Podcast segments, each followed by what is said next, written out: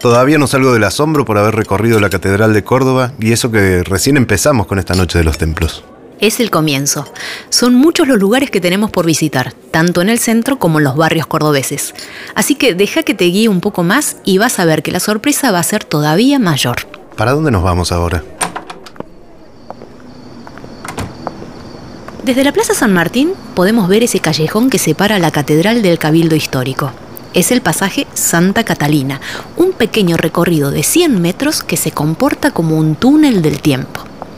Caminar por este breve trayecto, sobre el suelo empedrado y enmarcado por las paredes laterales de los dos edificios más emblemáticos, es ver un pedacito de la ciudad tal como lucía hace 400 años. El callejón termina en forma de T, cuando se une a la calle peatonal Obispo Trejo y a la vista se eleva la bella iglesia de Santa Catalina, protegida por un altísimo portal de hierro. Oh, qué hermosa esa fachada. Y a cada lado veo las confiterías notables como el Ruedo y la Tasca. Podemos ir después. Así es.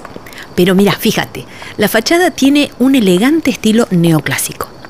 Si desde el portal hacemos un giro de 180 grados, podemos ver la plazoleta del fundador a la derecha y a la izquierda tentarnos con la clásica carta del café con Dios, cada uno de estos sitios guarda secretos varias veces centenarios.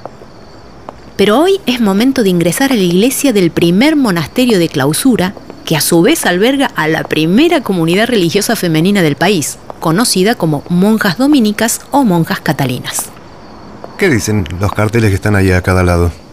Uno recuerda los 800 años de la creación en Europa de la orden Monjas Dominicas Contemplativas, por el mismísimo Santo Domingo el otro los 400 años de la fundación de este monasterio, en 1613. ¿Y quién lo fundó? Fue doña Leonor de Tejeda y Mejía de Mirabal, quien tras la muerte de su esposo y al no haber tenido hijos decidió cerrar su hogar para convertirlo en monasterio. Pero este no es el primer edificio. El original estaba a la vuelta, sobre la actual calle Rivera Indarte. Allí funcionó hasta que en 1622 una de las inundaciones más grandes del arroyo La Cañada lo dejó prácticamente en ruinas. Cuando doña Leonor logró comprarle el solar familiar a don Pedro Luis de Cabrera, hijo del fundador, estableció definitivamente la orden en este sitio en 1639. Este ingreso que vemos parece de ese año. Lo es. Está ubicado sobre el costado derecho de la iglesia. Su arquitectura sólida y barroca enmarca a la escultura de Santa Catalina de Siena, patrona de la iglesia, que con blancura inalterable observa el devenir de la historia. Dale, ingresemos, che. Lleva unos segundos acostumbrarse al interior oscuro y tranquilo. Afuera la ciudad parece haberse enmudecido.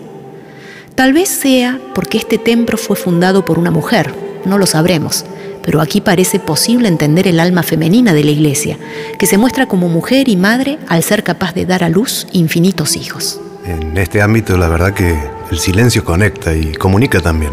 Y permite apreciar el canto dulce y apacible de las religiosas, que tras una mítica reja elevan sus cantos a Dios. Dependiendo del horario, es posible verlas orar, aunque ellas no tengan contacto con los visitantes. ¿Cómo? ¿Hay, hay religiosas que viven ahí? Claro, en el monasterio viven actualmente 14 monjas de clausura. Su vida se desarrolla cíclica y rigurosamente alternando el trabajo y la vida en común con la oración, el estudio de la verdad sagrada y el descanso.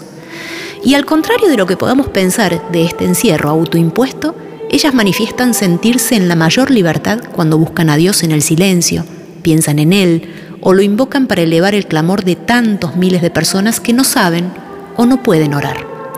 Dicen que sus cantos son capaces de atraer las bendiciones del Señor sobre toda la humanidad sufriente.